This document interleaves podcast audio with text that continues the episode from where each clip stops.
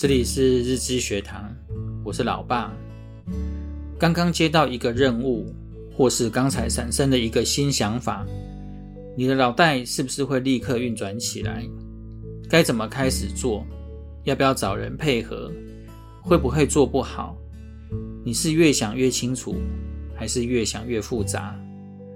我们总会先把事情想复杂了，所以每天要更努力，扛下更多的工作。精疲力尽，却还是觉得自己没有完成工作而感到沮丧，于是先困住自己，让自己寸步难行。其实人的大脑在同一个时间也只能处理一件事，一心多用不一定能提高效率，反而会因为没办法聚焦在一件事情上，而都做不好。其实事情做得多不一定好。每天做很多事，不代表你就比别人厉害。太忙反而会让自己弹性疲乏。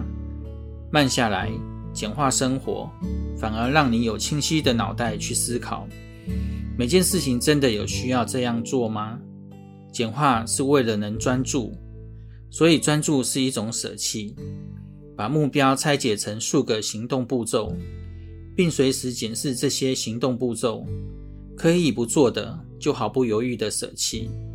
简化可以从小处做起，慢慢适应，让简化不那么困难，也让简化的新习惯养成变得更容易。